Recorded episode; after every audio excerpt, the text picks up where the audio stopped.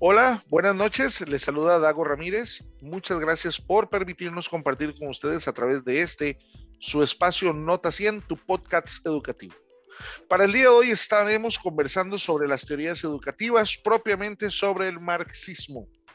Es interesante conocer en primera instancia quién fue Carlos Marx, un sociólogo alemán nacido en 1818, que si bien es cierto su teoría educativa está muy barnizada con un tema del comunismo, del cual obviamente era partícipe, podemos rescatar muchas cosas que su teoría propone.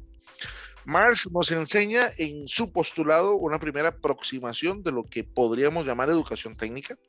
También trata sobre la importancia de no separar la academia de la práctica o tal vez visto de otro modo, le resta importancia a que la enseñanza verse únicamente sobre lo académico. Para hablar del tema me acompañan dos grandes amigas y compañeras, ambas educadoras de profesión, muy talentosas cada una en su campo. Está con nosotros Diana Rojas, ella es profesora del CINDEA en el distrito de Pavas, enseña emprendedurismo, administración y temas financieros en general. Diana, muy buenas noches. Muy buenas noches, Dago y, personas oyentes. Eh, muchísimas gracias por la invitación en esta noche. Para mí es un placer estar acá. Gracias a vos, Diana. También nos acompaña Elizabeth González. Él es una gran amiga que reside en la zona de Talamanca. Ella es profesora del CTP de Talamanca en el área de la agroindustria. Eli, ¿cómo has estado? Hola, muy bien. Muchas gracias por la invitación. Es un placer compartir con ustedes esta noche. Muchísimas gracias a ambas. Para entrar de una vez en materia, eh, Diana, según lo analizado en la teoría marxista, ¿qué nos puedes comentar de las perspectivas que tenían los creadores de esta? Bueno, vieras que la teoría marxista se basa en la búsqueda de la igualdad de las clases sociales, en la cual el proletariado pueda tener los mismos beneficios y derechos que el resto de la sociedad, ya que según Marx, en el capitalismo, dos clases sociales están en oposición dialéctica, lo que son la burguesía y el proletariado. Sí, todo un tema, todo un tema para Marx, eh, la parte de la, de la burguesía y este tema del socialismo, ¿verdad? Ahora fuera de micrófonos me comentabas, eh, Diana, que para Marx la historia revela el antagonismo entre clases. ¿A qué se refería con esto el sociólogo? Bueno, muy importante, Dago. Para Marx la historia revela el antagonismo entre clases porque la clase dominante controla los medios mentales de producción, es decir, todo lo que tiene que ver con la ideología y las ideas de lo que no tienen los medios de producción, pues quedarían sujetas a ellas. Por otra parte, Marx considera que la lucha de clases conduce a la toma del poder del proletariado, lo que se produce cuando los trabajadores adquieren conciencia de clase constituyéndose como una fuerza revolucionaria.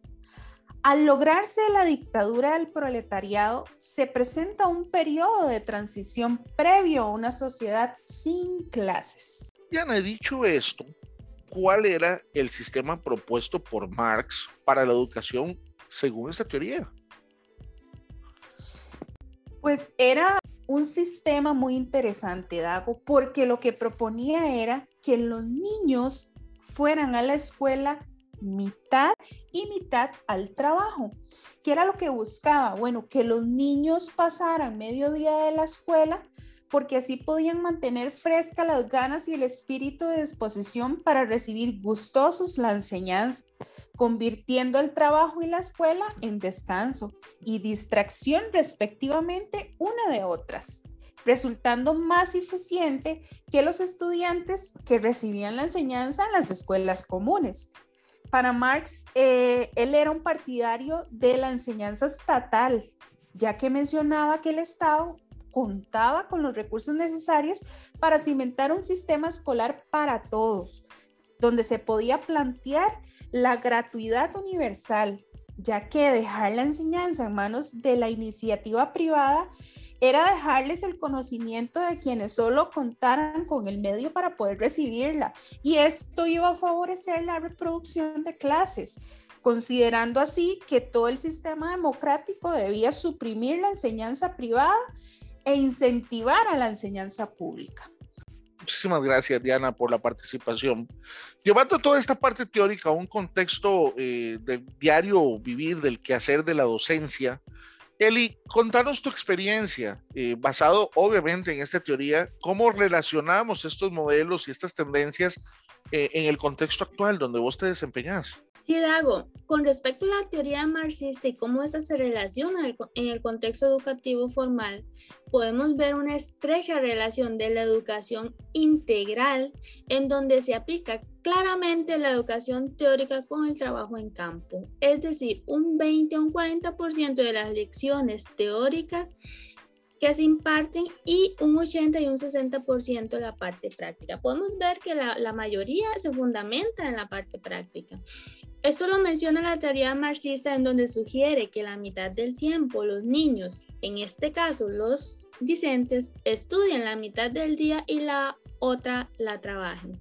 Lo que sucede evidentemente en el trabajo realizado en campo de los estudiantes en la formación técnica profesional en conjunto con la parte académica.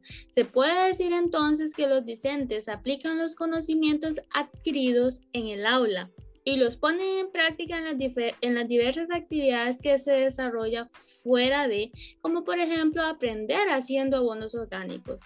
Esta forma de manera integral se relaciona con el lema de aprender haciendo, que queda muy claro con lo expuesto por la teoría marxista en la educación en donde la intencionalidad de formar discentes con aptitudes para que se integren al ambiente laboral con la ayuda de la educación técnica.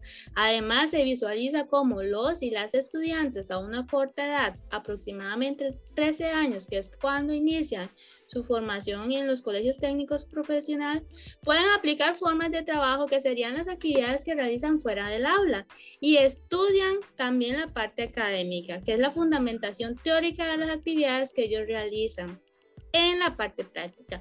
Esto los hace personas capaces de interactuar con el mundo de la producción. Muchísimas gracias.